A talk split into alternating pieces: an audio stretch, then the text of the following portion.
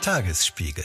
Du wurdest gemacht für in irgendeiner Steppe in der Höhle zu leben und morgens irgendwie ein Kaninchen zu erschießen und auf den Grill zu packen.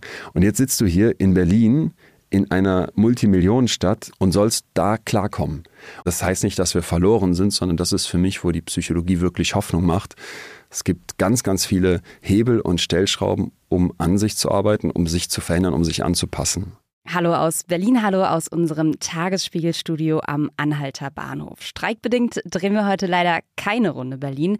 Trotzdem freue ich mich sehr, dass mein Gast es zumindest hierher geschafft hat, Leon Winscheid. Leon Winscheid ist nicht nur Wer wird Millionärgewinner, sondern vermutlich einer der bekanntesten Psychologen Deutschlands. Seine Bücher sind Bestseller, seine Podcasts erreichen ein Millionenpublikum und mit seinem Bühnenprogramm Gute Gefühle geht er bald wieder auf Tour. Umso schöner, dass er sich die Zeit genommen hat. Wir sprechen heute unter anderem darüber, wie Gefühle entstehen, ob es sowas wie ein Berlin-Gefühl gibt und was Berlin eigentlich mit unserer Psyche macht. Außerdem verrät Leon, warum er von Neujahrsvorsätzen grundsätzlich eher abraten würde. Eine Runde Berlin mit Leon Winscheid. Los geht's. Eine Runde Berlin, der Ringbahn-Podcast vom Tagesspiegel Checkpoint. Ja, wir sitzen jetzt nicht in der Ringbahn. Trotzdem, Leon, herzlich willkommen. Schön, dass du es hergeschafft hast. Ja, danke, Kathrin. Ich bin sehr froh, hier zu sein. Ja, wir würden jetzt eigentlich gerade an der Station Hermannstraße stehen, um dort loszufahren. Äh, ging nicht, ist wird gestreikt in ganz Berlin. Heute ist Mittwoch, der 10. Transparenzhinweis. Schade. Schade. Es ist jetzt auch ein bisschen ein komisches Gefühl. Tatsächlich habe ich drüber nachgedacht, weil es jetzt ein ganz anderes Setting ist. Normalerweise werden wir immer wieder gestört, so. Es gibt ganz viel passiert drumherum ja. und man guckt raus und dann kommt der Fahrkartenkontrolleur und sonst was. Und hier sind wir jetzt irgendwie einfach in einem ruhigen Räumchen. Ich habe mich auch gefreut darauf, muss ich ganz klar sagen, weil ich finde das auch in der Bahn irgendwie sowieso geil, weil man einfach mit ganz, unterschiedlichen Leuten zusammenkommt. Und ich hätte mir jetzt vorgestellt, wenn man dann noch mit dem Podcast-Mikrofon in Berlin in der Bahn sitzt, dass sich ganz äh, fantastische Dynamiken ergeben. Aber ich bin auch ein akustischer Fan. Und hier hört sich's halt richtig gut an. Ja, das Die stimmt, durch das eure stimmt. Molltonstoffe, die ihr hier habt im Studio. Was macht denn so ein Bahnstreik mit der Psyche? Also mich hat er gestern ein bisschen gestresst, weil ich wollte ja hier zu euch kommen und bin aus Münster losgefahren mit dem ICE. Da stand dann natürlich direkt Fahrtfeld aus und dann dachte ich, boah, wenn das jetzt hier so langsam die letzten Züge sind vor dem großen Streik und ich komme jetzt nicht mehr hin, das wäre ja fatal. Und dann dachte ich schon Auto und oh nee und dann lange auf der Autobahn und ich mag überhaupt nicht gerne Auto fahren. Deswegen hat mich das erstmal ähm, gestresst. Ich glaube, für viele wird es ein Zwiespalt sein aus eigentlich ist man hoffentlich, finde ich immer auf der Seite der Arbeitnehmerinnen und Arbeitnehmer, die gerne aus meiner Sicht mehr Geld bekommen soll. Und gleichzeitig denkt man dann manchmal, oh, ist das jetzt nicht drüber? Und dann fahren die Bahnen jetzt schon wieder nicht. Und es ist ja eh schon in Deutschland so eine Sache mit der Bahn. Das könnte ich mir vorstellen, ist bei vielen gerade so die psychische Lage. Aber weiß ich nicht. Ich bin kein Freund davon, als Psychologe dann zu denken, man hätte auf alles die Antwort und könnte irgendwelche Ferndiagnosen stellen, was jetzt mit der Psyche der Deutschen im aktuellen Bahnstreik so los ist. Wie geht es weiter mit der Europäischen Union? Präsidentschaftswahlen in den USA, EU-Parlamentswahlen, geopolitische Krisen und wirtschaftliche Schwierigkeiten. Wir suchen Lösungen für diese Herausforderungen. Am 19. und 20. März auf der digitalen Europakonferenz von Handelsblatt, Die Zeit, Tagesspiegel und Wirtschaftswoche.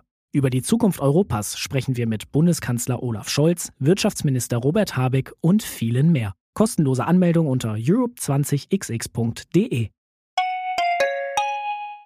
Aber gibt es sowas wie Gelassenheitstricks? Also ich meine, dass dieser Bahnstreik ist jetzt in der Größe, glaube ich, was Besonderes, aber dass die Bahn nicht kommt und man das Gefühl hat, ich habe jetzt irgendwie diesen Zeitdruck und ich renne jetzt nochmal los, äh, das, das hat man ja eigentlich immer wieder. Ich zumindest. Also es gibt so ganz viele verschiedene Techniken, die mich als Psychologen natürlich auch total interessieren, weil ich denke ganz oft, wir stehen ja vor Herausforderungen. Der Bahnstreik ist jetzt das eine. Du wirst aber auch mal eine Chefin haben, die dich so behandelt, wie du nicht möchtest. Du wirst Punkte in deiner Beziehung erleben, wo du denkst, oh, das habe ich mir ganz anders vorgestellt. Und dann eben nicht einfach zu sagen, das nehme ich jetzt hin, das lasse ich jetzt so, da kümmere ich mich nicht drum, was glaube ich in vielen Köpfen so der Standardmodus ist, sondern zu sagen, das gehe ich an, vielleicht geht es ein Stück weit besser. Das ist für mich der Kern von Psychologie. Und da können wir uns jetzt zig Techniken vorstellen. Ich sag mal eine so, die mir sofort in den Kopf kommt, wenn ich mir vorstelle, ich stehe da und muss auf die Bahn warten. Also für mich ist es zum Beispiel so, dass ich ein eher ungeduldiger Mensch bin, weißt du, ich bin im Aufzug auch so dieser Typ, der sofort Fünfmal draufklicken. Ja, und diesen wenn der wenn der keinen Türschließbutton hat, weißt du, so wo die Tür schon zugeht, das das fahrst noch schneller los, dann werde ich schon hibbelig und das ist eigentlich mh, total fatal, weil wir ganz, ganz oft im Alltag vor kleineren und größeren Geduldsproben stehen. Eine Stunde auf den Zug warten, das wäre jetzt vielleicht für mich schon eine größere Geduldsprobe. Es gibt aber auch andere Momente, wenn ich jetzt letztens meine 98-jährige Großtante besucht habe, bis die mit ihrem Rollator aufgestanden ist und die 10 Meter zur Kuchentheke gegangen ist, das dauert, ne? Und da musst du geduldig sein. Und eigentlich ist es eine total schöne Fähigkeit in vielen großen Religionen, auch eine Tugend. Und eine Idee zum Beispiel wäre dann zu sagen, das nennen wir in der Psychologie kognitives Umdeuten, Reinterpretation. Das, was jetzt hier gerade an Wartezeit entsteht, muss ich das denn wirklich als so ein Problem betrachten? Muss ich da wirklich sagen, das ist jetzt verlorene Zeit, das bremst mich jetzt in meinem auf Effizienz getrimmten Alltag, in einem Machen, Schaffen, Hasselmodus, hält mich das jetzt zurück? Oder könnte ich sagen, ich sitze jetzt hier im Café und meine Freundin kommt noch nicht, ich warte auf die ja, dann rieche ich vielleicht mal besonders intensiv in diese Kaffeetasse, das, was ich da gerade trinke, was ich sonst vielleicht einfach so runtergekippt hätte. Ich spüre mal die Sonnenstrahlen, die mir jetzt da gerade durchs Fenster im Winter vielleicht auf die Haut kommen. Wenn ich am Bahnhof stehe und es ist kalt und es ist fies und es ist voll, dann ist das natürlich deutlich schwieriger, aber auch da könnte ich ja sagen, gut, diese eine Stunde werde ich jetzt warten müssen. Da kann ich mich jetzt tierisch drüber aufregen oder ich gucke mal, ob vielleicht das ein Moment ist, wo ich mal die Gedanken schweifen lasse, wo ich es vielleicht schaffe, noch in den Café zu gehen, um mich dann da in Ruhe hinzusetzen. Ne? Und das sind für mich oft die viel spannenderen Techniken als das, was irgendwelche Life-Coaches oder Internet-Tricks oder TikTok-Reels versprechen, weil es eben nicht diese 180-Grad-Wende, ab morgen mache ich alles anders, hier mach mein Seminar und in zehn Tagen hast du ein neues Leben, in fünf Wochen nimmst du hier 20 Kilo ab. Also ich denke oft, wir sind mittlerweile so effizienzgetrieben und so gnadenlos mit uns selber und so auch im Großen und Ganzen ungeduldig mit uns selber, dass uns diese Kleinigkeiten manchmal abhanden kommen. Das heißt aber, wenn du jetzt gerade auch sowas wie, als du sagtest, 20 Kilo in 10 Tagen oder sowas, das sind ja jetzt auch die klassischen Vorsätze fürs neue Jahr. Wir ja. sind gerade reingerutscht. Ich weiß nicht, hast du einen Neujahrsvorsatz ich, äh, dir gemacht? Ich hab den. Sag erstmal deinen. Es ist super langweilig. Ich mache jetzt so die zwei klassischen Sachen. Okay. Ich verzichte jetzt erstmal auf Alkohol, ja. habe ich mich entschieden zu. Und ich mache regelmäßiger Sport. Äh, ich habe einen ähnlichen, der fehlt mir jetzt noch hier im Trio. Und zwar habe ich am ersten Weihnachtstag also zwischen Weihnachten und dem Ende von Weihnachten, habe ich den Fehler bei meinen Eltern im Badezimmer gemacht und bin auf die Waage gestiegen. Und ich habe privat keine, sondern muss dafür zu meinen Eltern nach Solingen und dann stand ich auf dieser Waage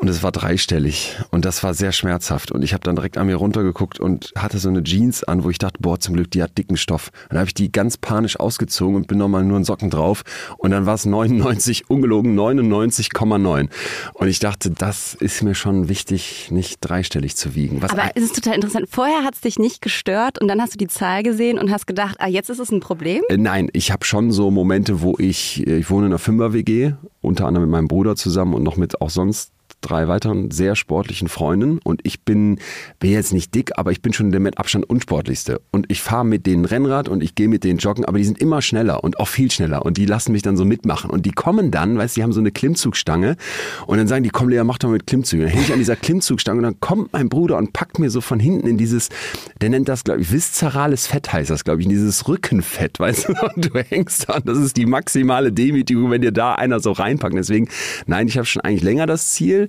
ich könnte jetzt auch sagen, noch mehr oder mehr Sport zu machen, aber gerne auch wieder ein bisschen abzunehmen, schon auch aus dem Gefühl heraus, ich fühle mich dann wohl an meinem Körper, wobei ich ganz oft denke und da ist dann wieder so ein Punkt, Kleinigkeit aus der Psychologie, dass es eigentlich kaum solche Bedürfnisse gibt, die nicht eine Vergesellschaftlichung beinhalten. Das heißt, dass ich jetzt sage, ich will jetzt dünner sein, liegt nicht daran, dass ich das jetzt medizinisch bräuchte oder dass ich sage, mein Körper ist ja eine Vollkatastrophe, sondern dass ich weiß, das Ideal, das Schönheitsideal, das wäre schlanker, das wäre durchtrainierter. Und das ist dann etwas, wo ich oft denke, auch da wieder Vorsicht, ne? das kann in eine falsche Richtung gehen, das kann in eine Gnadenlosigkeit fallen, das kann etwas sehr Harsches im Umgang mit sich selber sein und ich bin totaler Gegner von Body Positivity, weil ich einfach finde, dieses jeder muss seinen Körper lieben und jeder ist schön, das ist Quatsch. Es gibt Schönheitsideale und das ist auch völlig okay, dass wir unterschiedlich schön sind. So, das war schon immer so in der Geschichte und das verändert sich dann, was als schön Ist ja auch total subjekt, genau. Ist super ja subjektiv, subjektiv. aber wir können nicht alle schön sein, so wie wir nicht alle reich sein können. Das ist zwar hart, aber wenn jemand reich sein möchte, muss auch jemand arm sein. Wenn du als schöne Person auf einer Party auffallen möchtest, dann geht das nicht, wenn alle gleich schön sind. Und deswegen denke ich dann oft viel schöner, als dass man jetzt sagt, ich muss meinen Körper schön finden, ich muss den lieben, ich muss auch die Dellen mögen oder wenn ich von mir aus den perfekten Körper habe, ich muss jede Rille in meinem Sixpack geil finden, wäre für mich, dass ich sage, Akzeptanz wird doch erstmal schon reichen und nicht so sehr ablehnen. Und das versuche ich dann, dass ich jetzt sage, ich muss jetzt nicht auf von 99 Kilo auf, weiß ich nicht, durchtrainierte, drahtige 85 kommen, sondern hör mal, wenn das zweistellig bleibt, dann ist das schon okay. Und wenn du jetzt so anderen Menschen, die die unterschiedlichsten Neujahrsvorsätze haben, raten müsstest, wie man es schafft, sie länger als bis Mitte Januar durchzuziehen? Ich würde raten, sich gar keine Vorsätze zu machen. Das ist aus meiner Sicht eine Riesenhürde, die man sich selber erstmal damit hinlegt, weil wir erleben das ja alle. Dann wird sich angemeldet wie, wie wahnsinnig fürs Fitnessstudio Es im ist Januar. so voll, es ist so voll. äh, Gut, du gehst dahin, ich weiß es, ich mach's mach's schon seit tausend Jahren nicht mehr und dann wahrscheinlich ab, ich weiß nicht, wirst du mir berichten können, Mitte Januar brechen die ersten ein und im Februar sitzt man da wieder alleine. Der Punkt bei diesen Vorsätzen ist oft, dass wir viel zu viel von uns in viel zu kurzer Zeit erwarten, dass wir uns dann sehr konkrete Ziele setzen und jetzt kommt der Riesenfehler, was wir nicht berücksichtigen, ist, dass wir Rückschläge einplanen und dass wir anerkennen, was das eigentlich für ein weiter Weg wäre, um so ein Ziel zu erreichen. Und da äh, ist es so ein bisschen so, ich weiß nicht, ob du das mal auch beobachtet hast, es gibt auf TikTok und Co. jetzt einen, ich nenne es jetzt mal Trend des Mentalisierens. Nee, das habe ich nicht Das gesehen. ist Wahnsinn. Ich musste mal eingeben, Lucky Girl Syndrome ist das unter anderem. Da berichten dann nicht nur Frauen, aber ich habe jetzt einige Reels von Frauen gesehen, äh, von so kosmischer Kraft, die du anziehen kannst, indem du dir einfach vorstellst, ich werde reich. Und dann gibt's so Und dann wirst du reich? ja, natürlich. Und die haben dann Methoden, die, die bekommt auch so einen wissenschaftlichen Touch, weil die das dann auch alles erklären, zum Teil mit Quantenphysik. Du musst dir morgens dreimal auf die Brust hauen und sagen, ich werd reich, mittags sechsmal, ich werd reich, ich werd reich und abends neunmal. Das ist dann die 369-Methode. Und wenn du nur wirklich dran glaubst, dann wird das auch eintreten. Das ist natürlich absoluter Bullshit. Natürlich schreiben am Ende auch nur die in die Kommentare, weil die dazu aufgefordert werden, bei denen es geklappt hat. Ja, und das ist, finde ich, um auf die Vorsätze zurückzukommen, oft so unser Gedanke. Ne? Wir setzen uns irgendwelche Ziele, wir glauben, dann liegt's am Mindset und dann werde ich es durchziehen und wenn ich ein gutes Mindset habe, wenn ich standhaft bleibe, dann klappt das schon und berechne nicht ein, wie viele Schwierigkeiten auf dem Weg kommen werden, wie viele Ausrutscher wir haben und dann haben wir doch wieder Schokolade gegessen oder doch nochmal die Zigarette geraucht oder doch nochmal mit Sekt angestoßen, weil irgendwie eine Freundin ihre Prüfung geschafft hat, obwohl Januar ist und ich doch eigentlich nichts trinken wollte. Und was wir dann machen, ist, wir geben auf. Weil wir denken, du hast es nicht geschafft. Und weil wir ja sowieso schon angetreten sind mit, ey, eigentlich bist du zu dick und eigentlich wolltest du weniger trinken und eigentlich wolltest du mehr Sport machen oder mehr Zeit mit deiner Familie verbringen oder weniger gestresst sein. Jetzt ist alles doch wieder so, dass wir so ein Defizitblick auf uns haben und wir denken, ey, du bist eigentlich schon ein Loser und jetzt schaffst du noch nicht mal diesen Vorsatz über ein paar Wochen, weil jetzt bist du gerade schon wieder gescheitert. Und dann entsteht so eine Abwärtsspirale, ne? Und dann kommst du ganz oft in so einen Moment, wo du sagst, ja gut, dann ist jetzt auch egal. Dann mache ich jetzt gar nichts mehr. Dann mache ich jetzt gar nichts mehr. Oder ich, in meinem Fall sind es Lindor-Kugeln. Ich hau mir jetzt noch mehr Schokolade rein, als ich es schon vor Weihnachten gemacht habe, weil dann ist eh egal. Und der bessere Angang wäre, statt dieser sehr konkreten, oft zeitlich sehr engen Vorsätze, dass ich mich mal frage, größer gedacht, was sind eigentlich meine Werte dahinter? Warum mache ich das? Und was will ich damit wirklich erzielen? Also wenn ich jetzt an mich denke, würde ich vielleicht sagen, Klar, ich würde gern abnehmen, weil ich weiß, im Sommer auf Mallorca am Strand sieht das aus meiner Sicht sexier aus, wenn du da ein bisschen weniger Also für Speckrollen andere hast. eigentlich wieder. Ja gut, für- einerseits für andere, natürlich dann für mich in der Und dann Wahrnehmung. guckst du jetzt nicht vor den Spiegel und denkst, Mensch, der Leon, heute. Ja, also natürlich, jeden Morgen stehe ich alleine vorm Spiegel und denke, boah, das ist aber hot. Naja, eben im Gegenteil. Und der Punkt ist, wenn ich jetzt aber zum Beispiel dahinter eher den Wert sehen würde, hey, ich will mich wohlfühlen in meinem Körper oder sowas wie, hey, ich will mich gesünder ernähren, selbst das wäre mir vielleicht noch zu spezifisch, sondern sowas wie, ich will besser mit mir umgehen, ne? dass ich dann sage, und dazu darf dann natürlich auch mal gehören, dass ich Bock auf eine Lindor-Kugel habe oder dass ich sage, ich habe jetzt mit dem Gläschen Sekt angestoßen. Das größere Ganze dahinter wäre ein anderer Umgang mit mir und der ist jetzt durch diesen einen Ausrutscher nicht gefährdet. Das ist übrigens hochinteressant, weil wir in der modernen Suchttherapie auch nicht mehr sagen, wir setzen jetzt voraus, dass du von heute auf morgen abstinent bist. Nehmen wir mal Alkohol und ich hätte eine Alkoholstörung, da würde man jetzt nicht sagen, hey, wir erwarten jetzt, dass du dann gar keinen Alkohol mehr trinkst, sondern wir genau andersrum gedacht erwarten, dass es Momente gibt, das heißt dann Labs und Relapse, wo du Labs Ausrutscher hättest und Relapse quasi auch Rückfälle. Und wenn wir die von Anfang an mit einplanen auf deinem Weg, dann wird in dem Moment, wo das passiert und die Wahrscheinlichkeit einfach verdammt hoch, in deinem Kopf nicht dieses Kartenhaus der Selbstbetrachtung zusammenbrechen, sondern im Idealfall wirst du schon vorher genau darauf vorbereitet. Also einfach Realitätsmanagement viel, letztlich ist genau, es auch ein bisschen, viel, ne? viel höhere Realitätserwartung plus viel, viel höhere Selbstwirksamkeitsgefühle, weil ich halt in dem Moment, wo das passiert, nicht sage, ich bin jetzt gescheitert und ich bin ein Loser und ich schaffe ja eh nichts, sondern hey, darauf wurde ich vorbereitet. Und das war klar, dass das passiert. Und das würde ich uns auch für die Vorsätze vielleicht noch besser für die Frage, welche Werte will ich hochhalten, ähm, wünschen. Bist du jemand, der streng zu sich selbst ist? Ja, sehr. Mhm. Ja. Weil du wirkst auch, also es ist jetzt eine total äh, Hobbyanalyse von außen, aber du wirkst erstmal wie jemand, der wahnsinnig zielstrebig ist. Also wenn man sich so deinen Lebenslauf anguckt, irgendwie Abi mit 1,0 gemacht, dann bei Wer wird Millionär gewonnen, hast einen Doktor in Psychologie gemacht, ein Unternehmen gegründet, hast Bücher geschrieben, gehst jetzt irgendwie auf Tour und füllst die Hallen. Also es ist ja alles sehr, Ich habe sogar nicht den Doktor in Psychologie gemacht, sondern absichtlich in BWL, weil ich Oh nein, dachte, ich ich will, schon das macht gar nichts, Fauxpas. äh, weil ich dachte, ich will in die Businesswelt und äh, im Unternehmensbereich arbeiten. Ich hatte dann auch einen Vertrag bei einer Unternehmensberatung unterschrieben und das war alles so, ja, hast du recht, vielleicht sehr, sehr straight, Straight. straight, durchorganisiert. Das ist das, wo ich heute sagen würde, wenn ich jetzt mal mein, wie alt war ich da, 20-jähriges Ich, nochmal, wenn ich das anrufen könnte, wenn ich mir eine Sprachnachricht schicken könnte, dann würde ich mir da sagen, mach's anders. oh, wie? Vielleicht am Beispiel Studium am besten zu fassen, dieses Lernen für eine Klausur. Und wir haben einen riesen Druck in Deutschland. Ähm, Im Psychologiestudium kommst du erstmal an und denkst, du hast jetzt ein super Abitur gemacht, sonst darfst du ja gar nicht mitmachen. Da könnte ich mich sowieso schon über aufregen, weil ich denke, in Deutschland werden nicht die mit der größten Motivation oder der besten Menschenkenntnis, Ärztin oder Psychologe, sondern die mit Einser-Abitur. Das halte ich für fatal falsch. Und das sage ich als jemand, der sehr von diesem System profitiert hat, weil ich gut in der Schule zurechtkam. Das heißt, du sitzt dann unter ganz vielen hochmotivierten, sehr straighten Leuten, die wissen, wie man lernt oder wie man dieses Bildungssystem Deutschland, wie man da gut zurechtkommt. Und dann haben die uns schon am Anfang zu den Klausuren gesagt, wissen Sie, wir wissen, dass Sie alle so krass dafür lernen werden, dass wir so heftig ins Detail gehen mit den Fragen und so detailliert abfragen müssen, damit überhaupt hier eine Varianz entsteht, sonst liefern Sie alle die Bestnoten, also die besten Werte ab. Ne?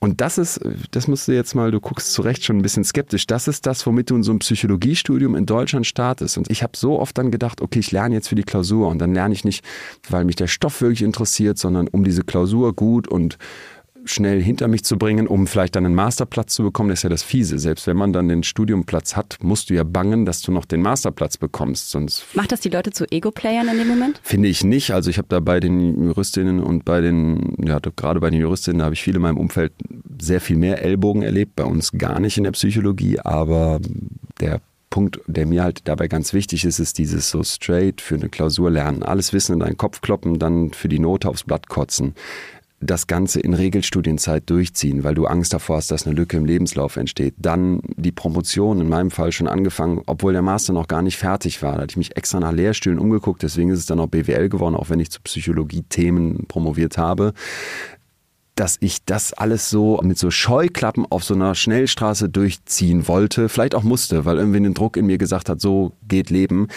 Da würde ich heute mir sagen, nimm dir Zeit. Studium ist für mich nicht einfach nur Ausbildung und Vorbereitung für den Arbeitsmarkt. Studium ist ein Moment, wo du grundsätzlich gebildet wirst, wo du anfängst zu verstehen, wie Leben funktioniert, weil du so deine erste, deinen ersten Mietvertrag für die WG unterschreiben musst, weil du dich irgendwie plötzlich selber drum kümmern musst, ey, wie geht das eigentlich mit so einer Haftpflichtversicherung? Weil du plötzlich selber auf deinem Konto gucken musst, sag mal, ich habe jetzt hier noch 85 Euro am Ende des äh, Monats, wie komme ich letzte Woche damit durch? So, also solche Geschichten, das finde ich einfach total wichtig und im Studium dann vielleicht zu sagen, ja, vielleicht belege ich noch mal eine Vorlesung mehr, weil mich das Thema wirklich interessiert und nicht mit dem Finger schon schnipsend da in der ersten Vorlesung zu sitzen und zu fragen, ist das klausurrelevant? Das würde ich mir raten. Hast du das Gefühl, du hast dadurch auch was verpasst?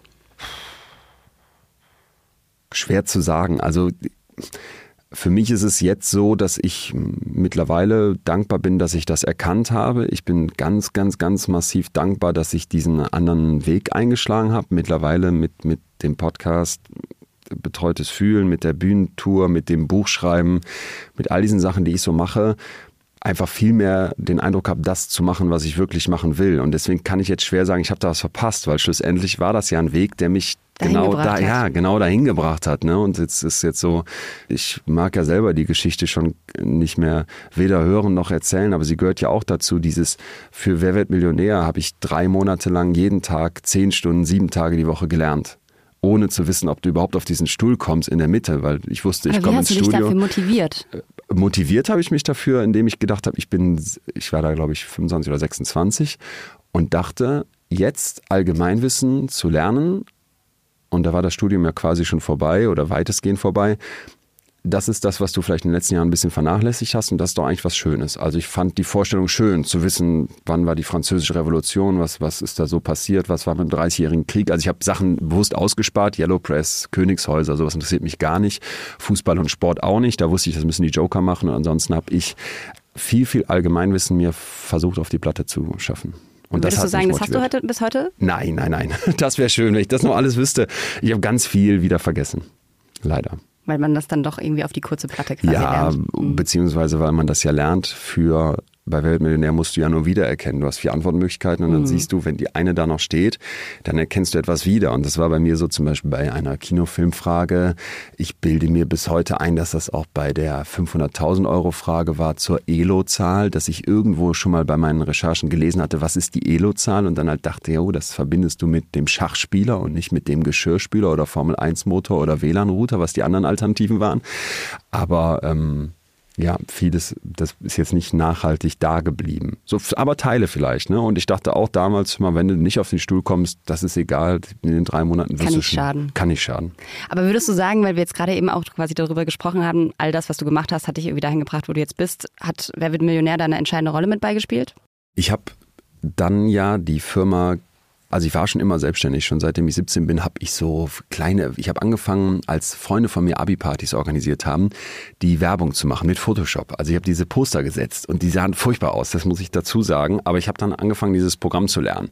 Und das mit großer Leidenschaft. Also ich war immer so der künstlerische, gestalterische Typ, als Kind gemalt, Sachen ge- gestaltet, gebastelt, immer so diese Geburtstagseinladung mit größter Leidenschaft mit meiner Mutter dann auf dem Schwarz-Weiß-Kopierer noch als Collage zusammengestellt und Photoshop war dann natürlich Next Level und dann habe ich mich ähm, selbstständig gemacht und so Werbeflyer und Solingen verkauft für den Bienenkorb, einen Honigladen auf Was dem Aldi, so Aldi liegen? Das ist jetzt Parkplatz. quasi so ein kleiner Reiseführer. Ja, sowas macht man in Solingen dann. Oder für eine Dönerbude, wo ich dann die Nummer vorne falsch draufgeschrieben habe. Und dann, als die Flyer kamen, und ich war total stolz, es waren 5000 Flyer, die haben, sage ich jetzt mal, 90 Euro im Druck gekostet. Und ich dachte, geil, das ist dein erster großer Auftrag, die bringst du den gleich. Habe ich diese Dönerbude angerufen, um dem Chef Bescheid zu sagen und habe vorne die Nummer von dem Flyer gewählt, den ich selber gestaltet hatte und jetzt in der Hand hatte. Und ich rufe da an und dann geht jemand dran und sagt, AOK Wuppertal Nord. Und ich sag, hier ist Windscheid, ich wollte die Dönerflyer vorbeibringen. Was für Dönerflyer? Und dann war irgendeine Ziffer falsch in dieser Telefonnummer. Und ich habe mit dem Sohn von dem Dönerbudenbesitzer zusammen 5000 Flyer mit einer korrigierten Nummer beklebt. Das war der Start in die Selbstständigkeit. Und dann, als das, als das äh, Geld von Wer wird Millionär kam, haben wir das größer angegangen. Wir haben dann in Münster, wo ich fürs Studium hingegangen bin, aus Solingen, ähm, Studiepartys dann organisiert. So war so die Genese und dann wollten wir ein äh, Partyboot haben, was es nicht gab, was uns keiner vermieten wollte. Wir dachten, wir kaufen eins. Wir brauchen Kohle dafür. Leon geht zum Günther und dann habe ich dieses Schiff, wenn man so will, gewonnen. Das Geld für unser MS Günther Schiff, wie wir es dann genannt haben. Das ist jetzt eine Party-Location in Münster, wo in der Firma mittlerweile um die 40 Leute arbeiten. Wir haben zwei ganz tolle Chefinnen. Ich bin schon lange nicht mehr der Chef dort und das war so der Start, sich zu trauen, raus aus diesem ich will erstmal eine Unternehmensberatung und dann eine tolle Managementposition. Ich habe zwei Lehrereltern, muss man dazu wissen. Das heißt, sehr so auf Sicherheit bedacht, sehr auf klare Wege, sehr auch das, was du angesprochen hast, zielgerichtet sein. Und dann ähm, mich dann mehr das zu trauen, was vielleicht wirklich mich umtreibt. Spannenderweise hätte ich dafür das Geld nicht gebraucht. Also ich brauchte das Geld nicht, um das Schiff zu kaufen. Das hat zwar schon was gekostet, aber den Kredit hätte uns jede Bank gegeben, weil so teuer ist so ein Schiff nicht. Sondern ich brauchte das für meinen Kopf, für mich zu trauen. Zu, um das dann tatsächlich um auch das, zu machen. Ja, genau. Wobei jetzt, sage ich mal, Partyschiff, Psyche ist dann auch nochmal ein Schritt. Total. Also die ähm, Idee, dann dieses Partyschiff zu machen, das war für mich so das Finale vom Unternehmersein, was ich ja mit 17 angefangen hatte. Flyer, Partys, Studiepartys organisieren, jetzt dieses Partyschiff, auch als richtige Firma. Wir hatten nie Angestellte vorher oder ein richtiges Team. Und das war dann alles gegeben. Und ich habe dann die Zeit gefunden im Rahmen dessen und halt wirklich angefangen, so freier zu gucken und zu machen und habe das erste Buch geschrieben. Das ähm, kam dann raus und dann schrieb mir bei Facebook ein Künstlermanagement, sowas gibt's, wusste ich gar nicht. Sag mal, Leon, wir haben gesehen, du bringst ein Psychologiebuch raus, das Thema finden wir spannend, hättest nicht Lust, damit auf Tour zu gehen oder eine Lesereise zu machen? Ich so, nee, was, Künstlermanagement? Und nee, ich habe das Buch habe ich für mich geschrieben, ich freue mich, dass das jetzt rauskommt, aber ich habe auch keine Zeit und so. Die Promotion musste ich ja noch fertig machen in dem Moment und ähm, die haben, ich sage jetzt mal, nicht locker gelassen und haben dann irgendwann gesagt, ja, wir hätten aber schon eine Location, Düsseldorf, das Zack. Das sind 100 Leute, die da reinpassen. Das wäre auch schon ausverkauft. Vielleicht probierst du das mal aus. Und ich, ähm, ich weiß schlussendlich nicht genau was, weil ich würde schon noch immer sagen, ein, ein handelsüblicher Winscheid wie ich, der steht auf keiner Bühne. Also eigentlich sind wir nicht gemacht für das Referat halten oder die Rede auf der Hochzeit, sondern da würden wir in der zweiten Reihe stehen. Und irgendwie habe ich dann diesen Abend aber vorbereitet. Es war ganz furchtbar. Ich hatte ja jetzt dieses Psychologiebuch geschrieben und halt einfach gemerkt, was ich im Studium vielleicht verpasst habe, da mal tiefer einzutauchen, diese Leidenschaft Psychologie für mich auch wirklich zu entfachen, weil das hat mich schon immer interessiert. Warum ticken wir, wie wir ticken? Wieso sind wir Menschen, wie wir sind? Wieso scheitern unsere Vorsätze und so weiter? Das hatte ich dann aufbereitet für diesen Abend mit so einem Hirnscanner, den ich gebastelt habe aus einem Skaterhelm mit Alufolie drauf. Und ich dachte, das wäre auch cool, mit so einem weißen Kittel rauszukommen, weil so geht Wissenschaftskommunikation. Und ich würde im Rückblick sagen, der Abend war furchtbar. Also ich kann mir auch nicht vorstellen, dass es dem Publikum gefallen hat, aber irgendwas in mir drin hatte Feuer gefangen, weil das irgendwie doch Spaß machte zu merken, da sitzen Leute, die hören dir zu. Sie haben auch mal gelacht, sie haben auch geklatscht am Ende, das will ich jetzt gar nicht klein machen, aber es war auf jeden Fall verglichen mit dem, was dann später kam, und was ich heute für einen Anspruch an so eine Show und an so einen Abend habe, natürlich ganz klein und ganz, ganz. Der Anfang. Ja, es waren die Kinderschuhe. Und zwar aber einfach, es hat mir richtig, richtig Freude gemacht. Und das war genau dann eigentlich auch der Anfang dafür zu sagen, ich traue mich jetzt den wieder nächsten Schritt, dann nochmal mehr in diese Richtung zu gehen. Damals hatte ich noch die ganze Zeit im Hinterkopf, ich habe ja diesen Arbeitsvertrag bei der Unternehmensberatung. Genau, ich habe ich unterschrieben, ich habe das Schiff, ich habe die Firma, da bin ich ja auch noch Geschäftsführer. Und dann irgendwann habe ich gesagt, das kündige ich jetzt alles. Also ich ähm, bin zwar noch mit einem Freund zusammen äh, Besitzer dieses Schiffs, aber ich gebe das ab. Ich rufe bei der Unternehmensberatung, äh, was nicht einfach war, an und sage, ich komm, werde niemals kommen. Und ich mache jetzt voll und ganz Wissenschaftskommunikation zur Psychologie.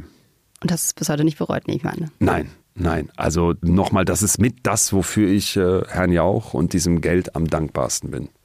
Wenn du jetzt jemandem, der sich noch nie großartig mit diesem Thema beschäftigt hat, einfach mal kurz erklären müsstest, was ist ein Gefühl?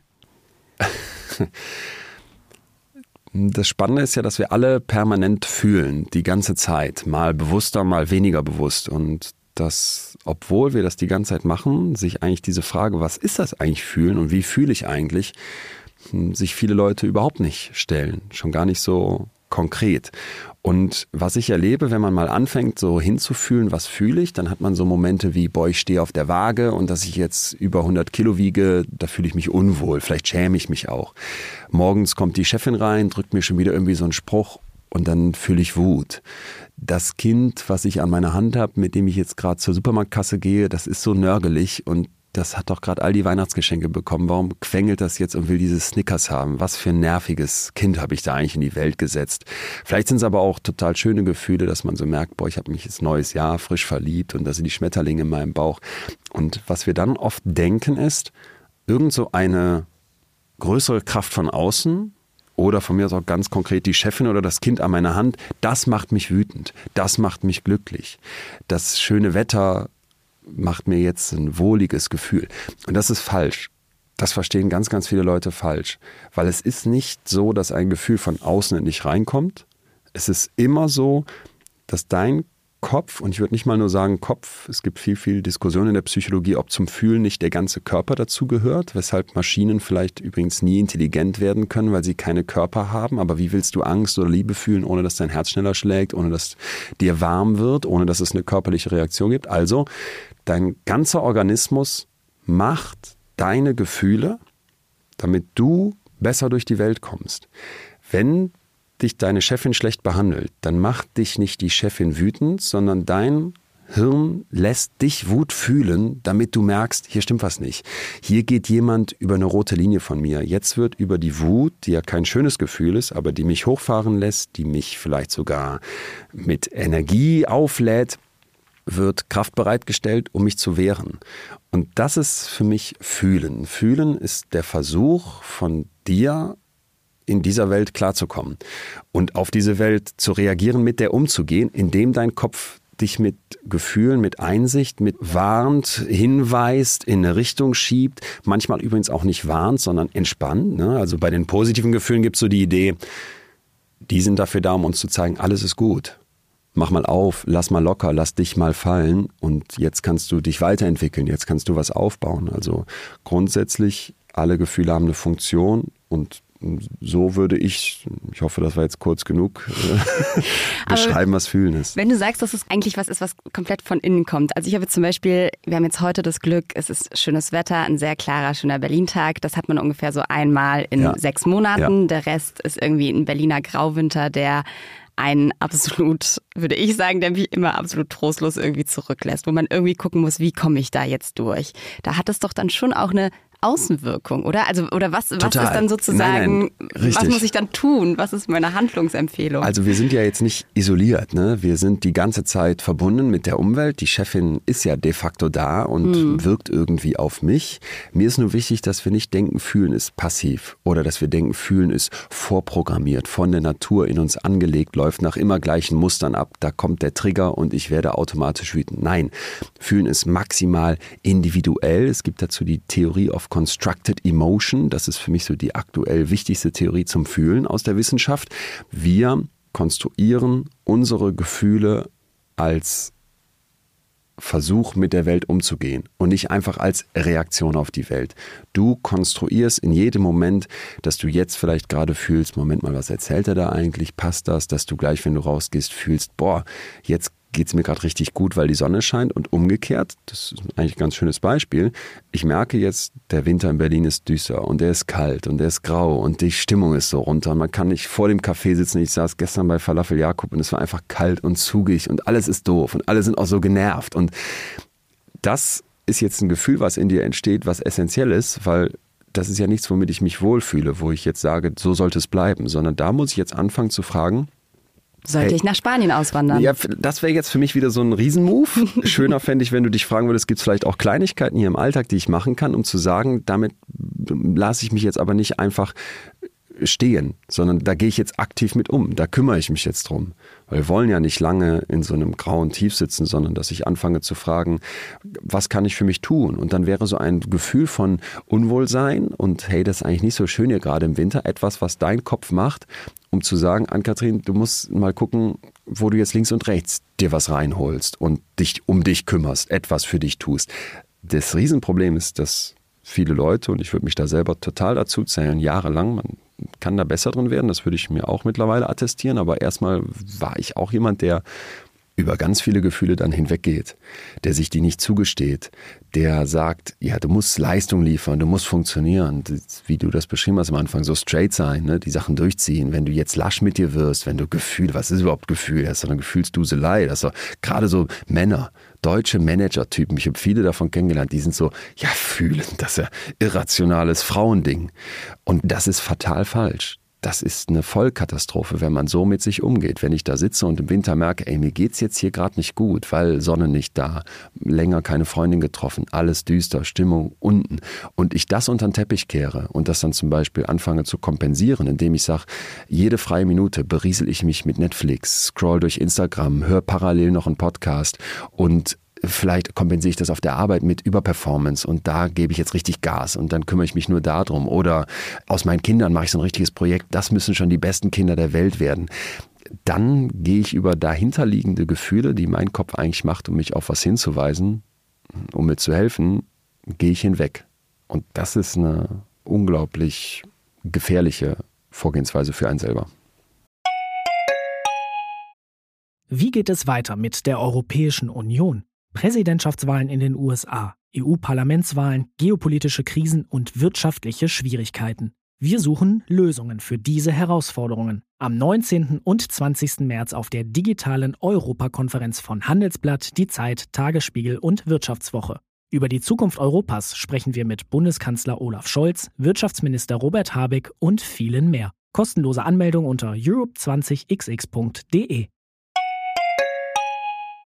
Würdest du sagen, es gibt sowas wie ein Berlin-Gefühl?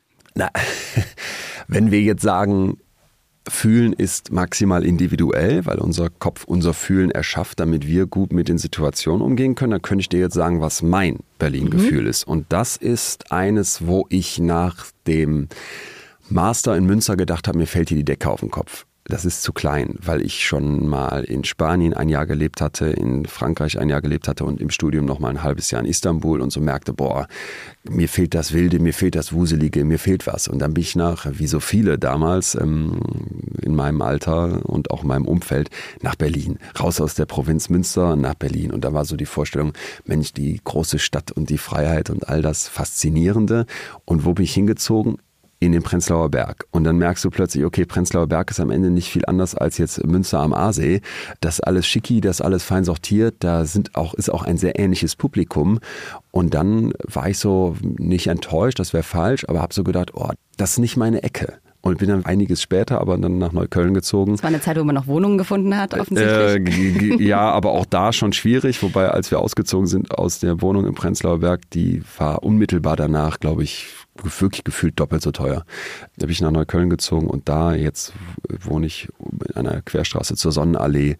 Wir werden ja Hermannplatz eingestiegen wahrscheinlich oder zumindest die Ecke Hermannstraße. Dann da ist mein Berlin-Gefühl es ist total wuselig. Es sind total viele verschiedene Menschen. Manchmal fühle ich mich wie damals dann in Istanbul, was ich sehr mag. Wenn du auf die Weserstraße gehst, fühlst du dich wie in unserem Hipsterviertel.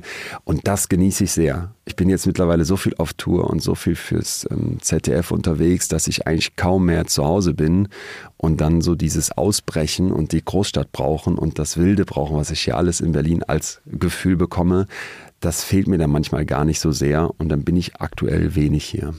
Wie würdest du aber dieses Gefühl, was du gerade beschrieben hast, mit diesem Wuseligen und Großstadt, wie würdest du dieses Gefühl nennen? Ah, wie würde ich das nennen? Ich habe mal bei dir gelesen, dass es immer gut ist, die Gefühle zu benennen, Total. weil man sie dann besser. Aber dann würde ich das Berlin-Gefühl nennen, tatsächlich. Also das wäre jetzt für mich super greifbar wir haben das bei uns total oft im Tagesspiegel, dass wir irgendwie das Gefühl haben, so jeder hat sein Berlin-Gefühl, aber es ist total schwer zu sagen, was das irgendwie genau ist. Und dann habe ich auch drüber nachgedacht, Freiheit ist schon auch ein Gefühl, oder? Ja, absolut. Also ich bin auch gar kein Freund davon, dass wir Fühlen zu eng fassen. Es gibt mal Leute, das war auch noch bei mir im Lehrbuch, dass es so sechs Basisemotionen gibt und viele Leute glauben daran. Angst, Freude, Überraschung, Ekel und noch zwei weitere. Viel zu eng viel zu eng. Man kann Gefühle nicht einfach zählen, aber die, das Facettenreichtum unseres Fühlens, das, was alles zum Fühlen, zu unseren Emotionen dazugehört, das müssen wir einfach unglaublich weit fassen. Denn wie willst du die Welt erfahren? Wie willst du sie verstehen? So, das ist eine Kernfrage, wenn es ums Fühlen geht, eine Kernfrage der Psychologie. Und da muss uns einfach klar sein, wir verstehen die Welt und wir nehmen sie auch wahr über unser Fühlen. Aber das heißt, du würdest sagen, es ist eigentlich auch immer total gut, auf sein Bauchgefühl zu hören. Äh, nicht immer, auf keinen okay. Fall. Ähm, da muss man differenzieren. Es ist aber oft besser, als wir denken. Die einfache Faustformel, die mir Gerd Gigerenzer, ein absoluter Starforscher, der hier in Berlin ist, wo ich vor einiger Zeit mit ihm gesprochen habe, mal gesagt hat, der viel zu Intuition und zu Bauchgefühl forscht.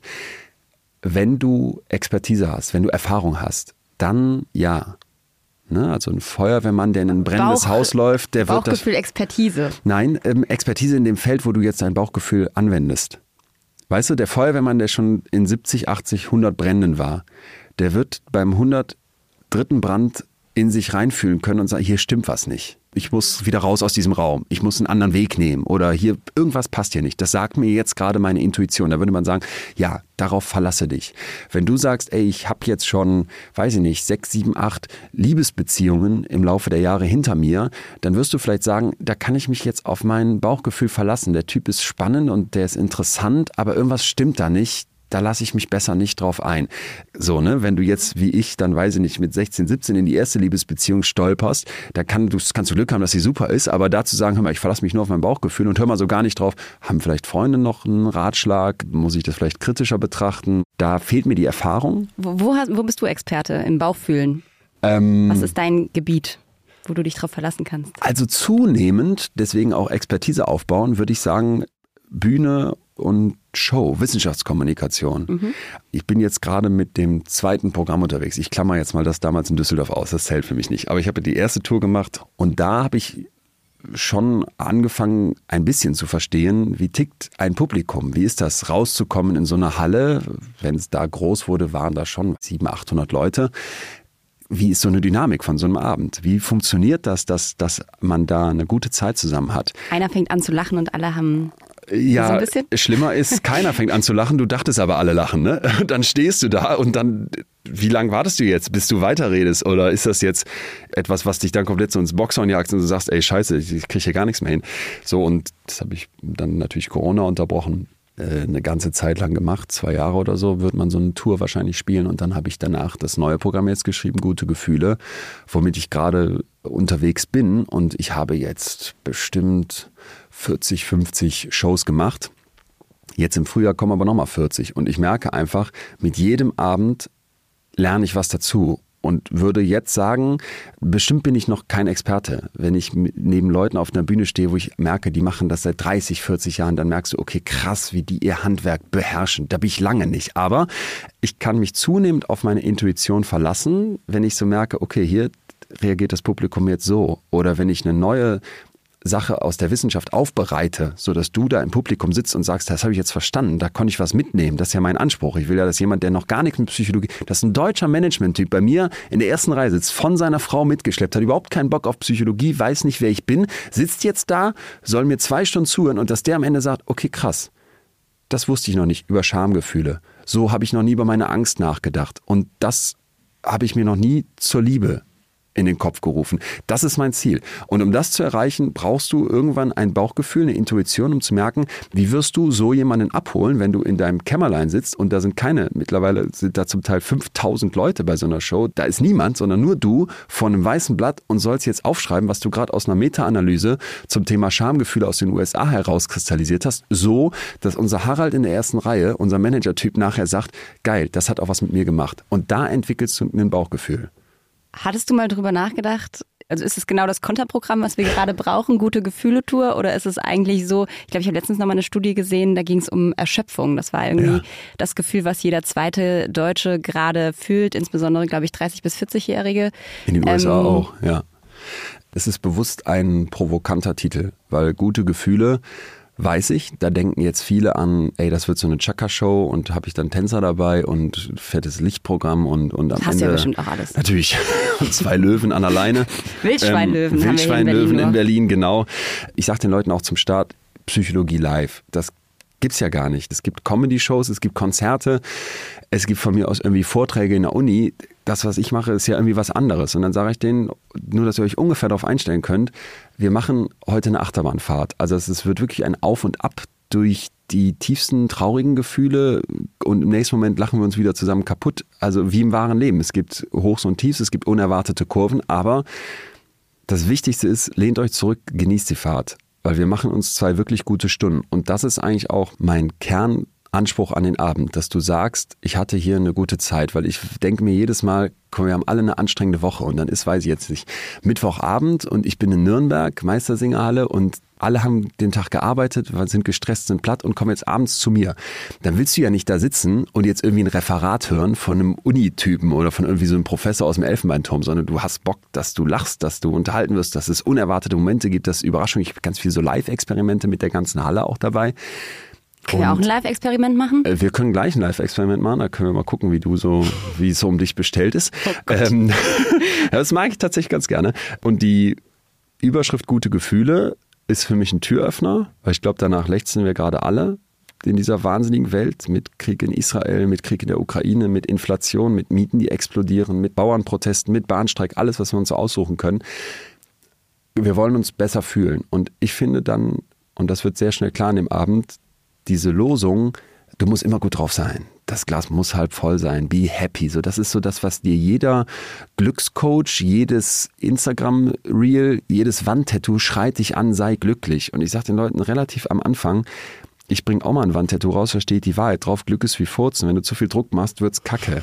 Und die meisten, also ja so ein kleiner Schmunzler, ne? die meisten lachen dann, weil du merkst, das ist unser Zeitgeist. Immer gut drauf sein, immer nach außen strahlen müssen, immer happy sein müssen, sich wundern, wenn man es nicht ist. Das ist genau der Fehler. Und das Wichtigste, was die Leute an dem Abend mitnehmen, ist, gute Gefühle heißt, dass alle meine Gefühle gut sind, auch wenn sie sich nicht gut anfühlen, weil eine Wut hat eine Funktion, eine Scham möchte dich beschützen, eine Angst will dich auf eine Gefahr hinweisen. Das ist jetzt ganz verkürzt, ich kann dazu viel mehr erzählen, aber wenn du das mitnimmst, dann hast du am Ende diesen Titel verstanden. Und können wir jetzt das Experiment machen? Ja. Jetzt bin ich ja schon ein bisschen auf. aufgeregt. Tu mir den Gefallen und mach mal ein äh, Handgelenk frei. Also, egal welches? Egal welches. Ja, okay. Wobei, ja, nehmen wir mal beide, weil es gibt Leute, die ja. haben es nur auf einer Seite. So, und jetzt streckst du die Hand aus mhm. und drückst Daumen und kleinen Finger zusammen. Das können auch alle sonst mitmachen, die uns jetzt hier zuhören, ihr Lieben da draußen. Und dann kipp mal die Hand Richtung Brust. So, und jetzt guck dir mal unter deinem Handgelenk an. Bei mir sieht man das sehr schön, weil es sehr ausgeprägt ist. Bei 85 Prozent der Erwachsenen entsteht jetzt unter dem Handgelenk ein kleiner Hubbel. Also da kommt so ein, sag mal, Muskelstrang raus. Ja, hier so das da, oder? Ja, aber guck mal, entweder hast du es gar nicht oder bei mir siehst du, wie viel mehr da rauskommt. Manche haben das nicht. Das ist der sogenannte Palmaris longus. Aha. Und was sollen wir jetzt mit dem Palmaris longus? Fragst du natürlich völlig zu Recht. Gar nichts. Unsere Vorfahren brauchten den, um gibt es verschiedene Theorien, auf allen Vieren zu gehen oder in den Bäumen beim Klettern bestimmte Griffe zu machen. So, und wie lange machen wir das nicht mehr? Ich glaube seit 11,6 Millionen Jahren. Das heißt, 11,6 Millionen Jahre reichen gerade mal aus, um 15 Prozent der Gesellschaft von einem völlig unnötigen Muskel zu befreien. Du scheinst dazu zu gehören. Die anderen 85 Prozent könnten mit mir und den Affen morgen wieder in die Bäume. Und ich liebe das, weil kannst du A auf jeder Party ausprobieren und B erinnert uns das manchmal so ein bisschen daran. Guck mal, uns Homo sapiens, wie wir jetzt hier sitzen, da sind jetzt die Affenvorfahren, die irgendwann aufrechten Gang gemacht haben, noch gar nicht mitgezählt. Uns gibt es so lange und wir haben so, so viel Vergangenheit hinter uns, dass wir manchmal vergessen, ja natürlich können wir mit diesem unserem Körper, und da ist der Palmaris Longus ein Beispiel, aber natürlich auch mit den Inhalten unseres Kopfes, in einer Welt, die sich so schnell verändert, die so schnell so viel mehr von uns fordert, die so anders ist als die Welt, wo die Natur uns für gemacht hat, nicht einfach klarkommen. Ne? Du wurdest gemacht für in irgendeiner Steppe in der Höhle zu leben. In der Höhle zu leben und morgens irgendwie ein Kaninchen zu erschießen und auf den Grill zu packen. Und jetzt sitzt du hier in Berlin in einer Multimillionenstadt mit einem Smartphone, wirst von einer künstlichen Intelligenz berieselt, hast Netflix, hast Internet und was noch alles kommen soll und sollst da klarkommen. Und das finde ich einfach sehr, sehr schön, sich manchmal so demütig seinen Palmaris Longus nochmal rauszuholen und sich daran zu erinnern, ey, die Natur hatte mal eine Idee für uns Menschen und die passt heute an vielen Stellen nicht mehr. Und das heißt nicht, dass wir verloren sind, sondern das ist für mich, wo die Psychologie wirklich Hoffnung macht. Es gibt ganz, ganz viele Hebel und Stellschrauben, um an sich zu arbeiten, um sich zu verändern, um sich anzupassen das ist das Schöne an unseren Gehirnen. Ja, die Hardware vom Grundaufbau, das gilt für den Palmaris longus genauso wie für den Inhalt unserer Köpfe, das seit Jahrhunderttausenden gleich.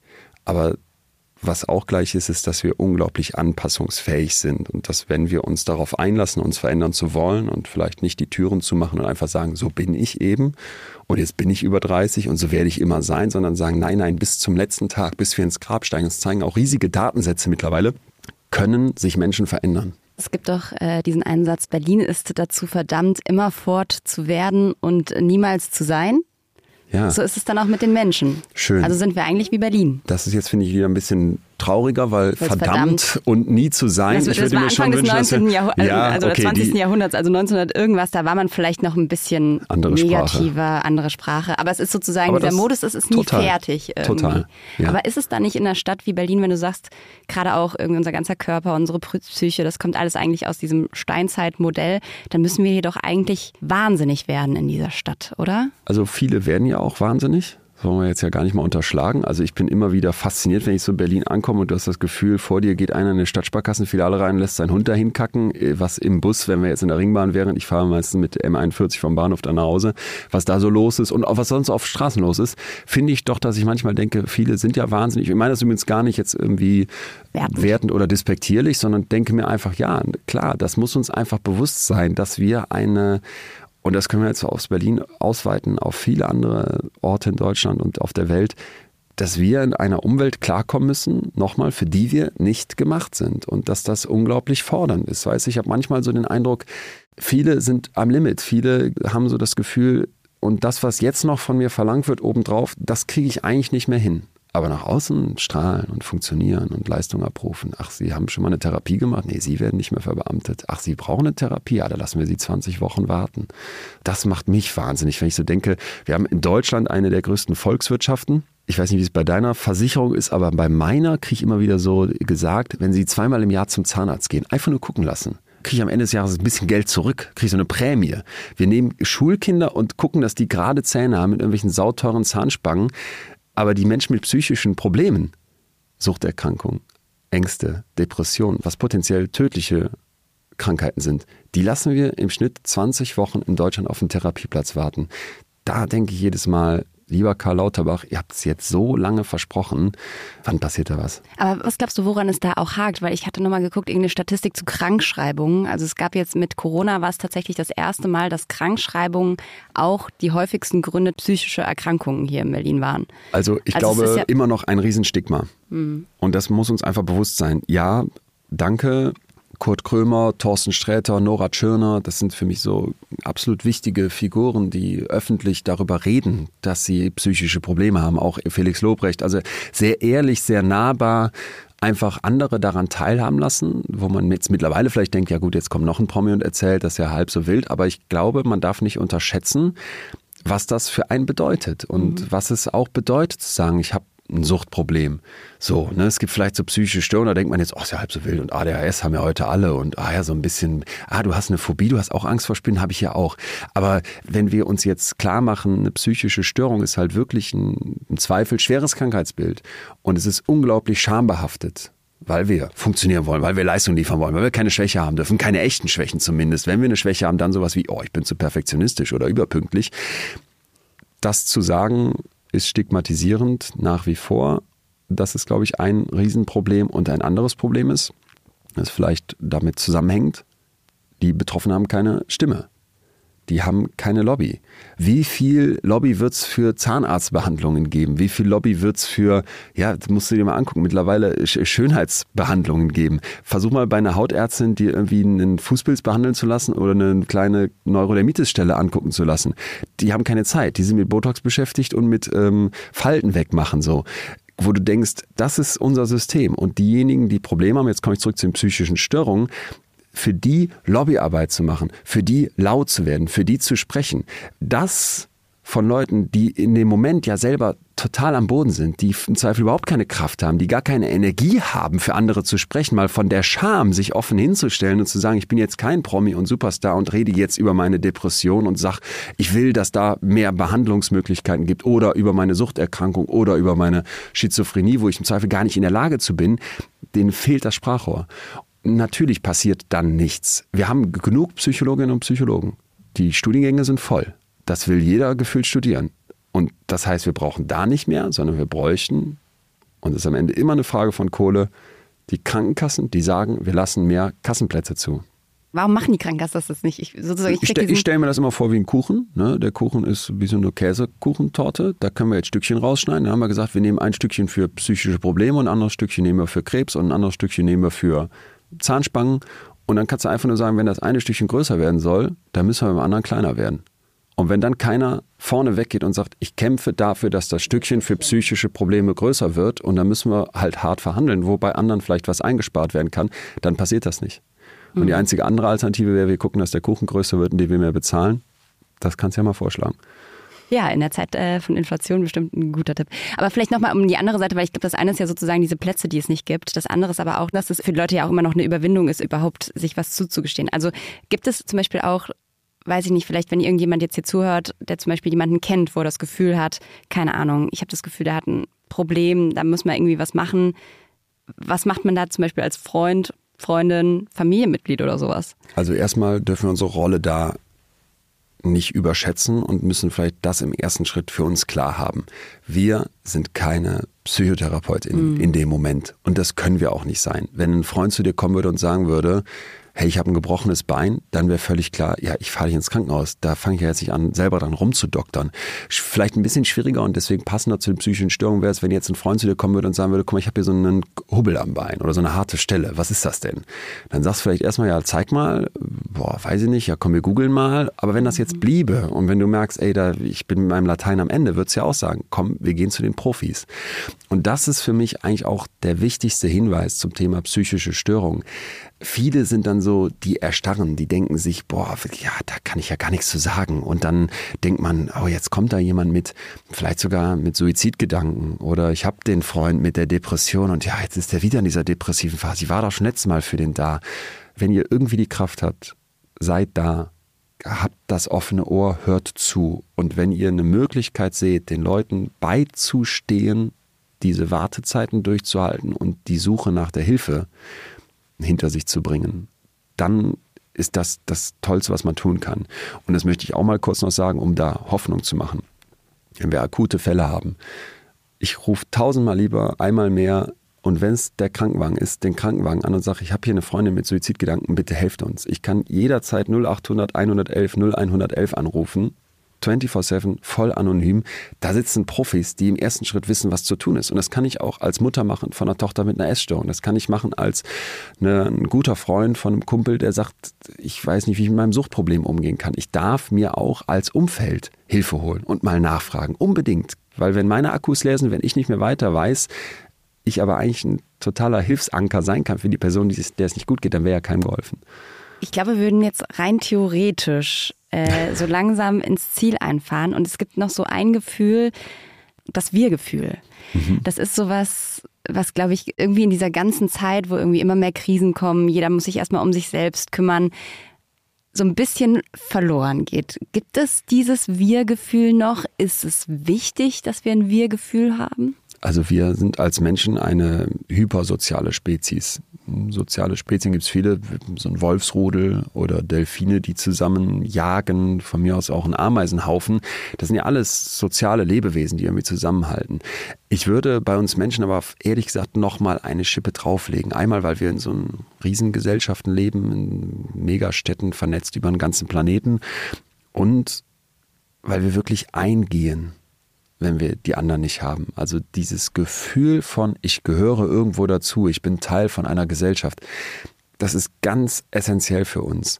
Deswegen würde ich dazu einladen, wenn ich da sitze und den Eindruck habe, ich habe das nicht mehr oder unserer Gesellschaft vielleicht im Größeren gedacht, kommt das abhanden, dass ich mich frage, wie kann ich dazu beitragen, dass dieses Gefühl von wir, dass das wieder steigt.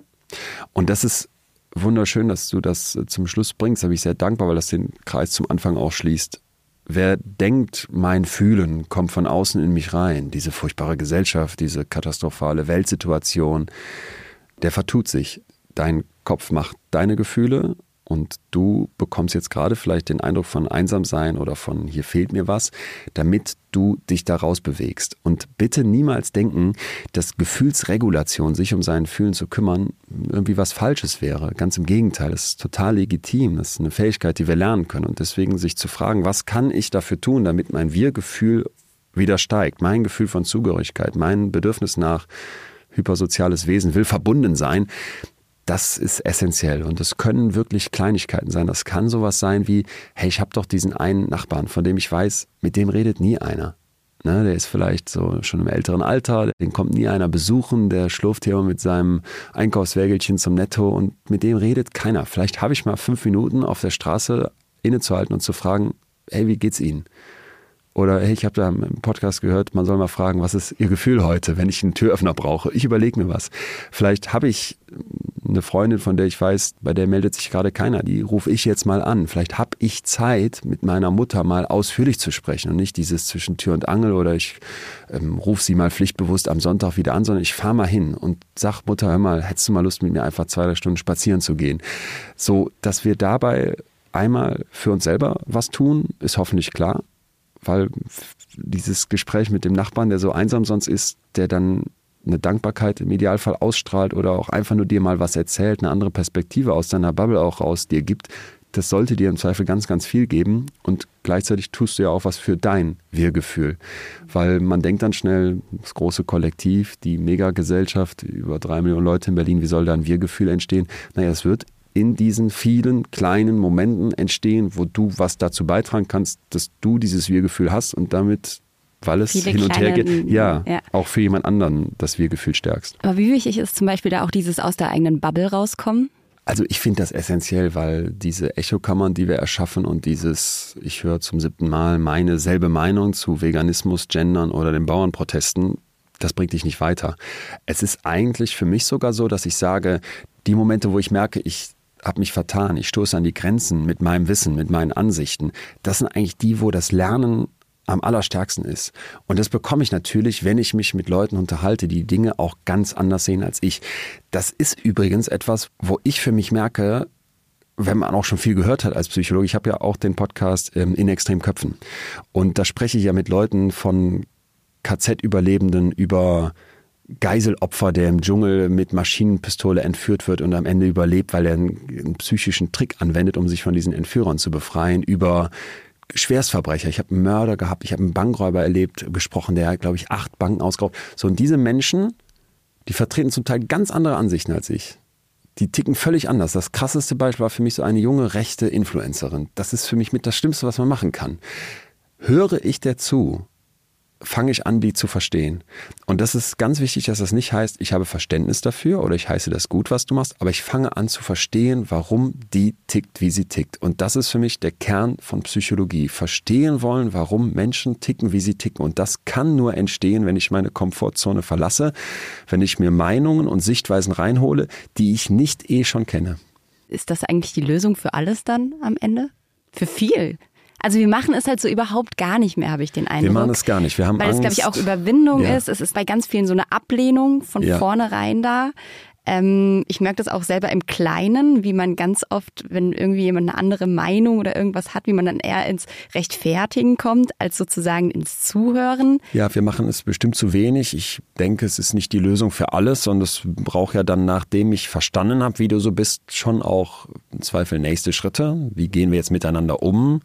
Wenn ich verstanden habe, wie eine junge rechte Influencerin tickt, sollte ich vielleicht danach verstanden haben, dass ich mich noch mal mehr für Demokratie einsetzen muss, mich noch mal mehr wehren muss gegen das, was da alles von rechts und aus dem Populismus kommt.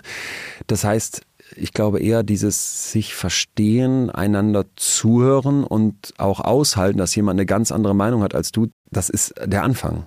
Und oft gehen wir nicht mal diesen Schritt. Wenn du den Podcast jetzt heute verlässt, mit welchem Gefühl gehst du in den Rest des Tages? Äh, noch mehr äh, Vorfreude aufs Berlin-Gefühl. Weil dieses Wuseln und jetzt haben wir ja gesagt, heute scheint die Sonne und ich bin heute noch an ähm, zwei, drei Orten in Berlin unterwegs einfach. Da äh, freue ich mich sehr drauf und ich sehe heute Abend mein Patenkind im Prenzlauer Berg. also quasi nochmal ein Ausflug zurück äh, nach Münster quasi, heute Quasi, Abend. quasi, quasi. Heute Abend bin ich nochmal in Münster, Berlins und da freue ich mich auch sehr drauf und das ist mein Gefühl heute. Und das letzte Gefühl für 2024? Was ich mir wünschen würde? oder mit welchem Gefühl du reingehst, was du dir wünschen würdest. Wir sind ja noch am Jahresanfang, da kann man ja noch.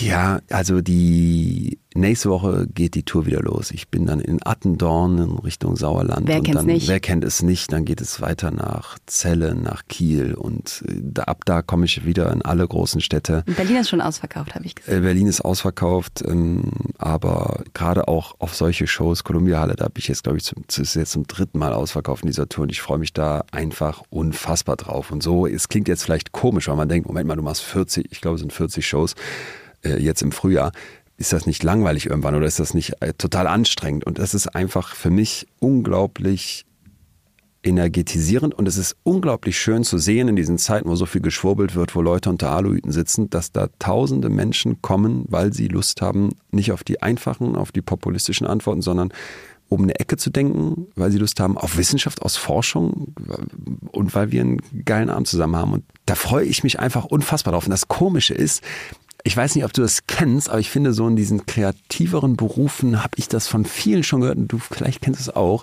dass man so manchmal denkt, boah, was mache ich hier eigentlich? Ist das sinnvoll? Ist, und das ist alles so vage und dann kann man auch so frei entscheiden, wo, an welchem Projekt arbeitet man als nächstes und dann kann man sich, du nix schon, dann kann man sich vielleicht auch so ein bisschen, kann seinen Weg verlieren.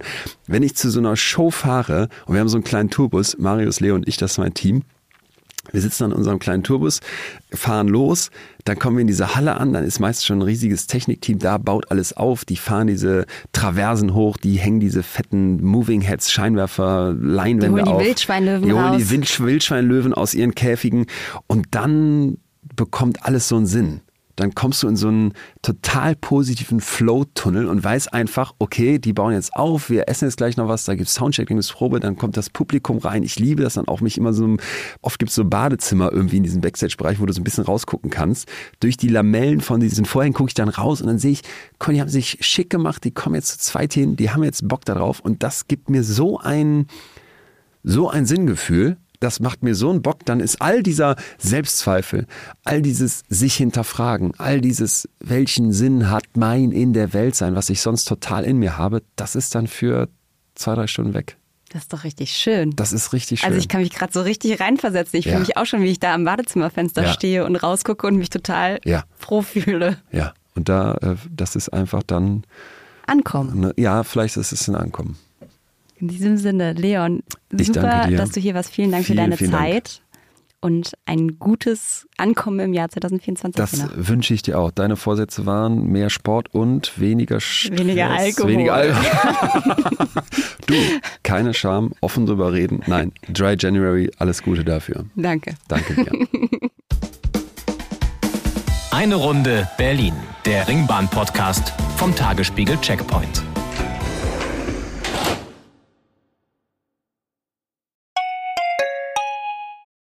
Wie geht es weiter mit der Europäischen Union? Präsidentschaftswahlen in den USA, EU-Parlamentswahlen, geopolitische Krisen und wirtschaftliche Schwierigkeiten. Wir suchen Lösungen für diese Herausforderungen. Am 19. und 20. März auf der digitalen Europakonferenz von Handelsblatt, Die Zeit, Tagesspiegel und Wirtschaftswoche. Über die Zukunft Europas sprechen wir mit Bundeskanzler Olaf Scholz, Wirtschaftsminister Robert Habeck und vielen mehr. Kostenlose Anmeldung unter europe20xx.de.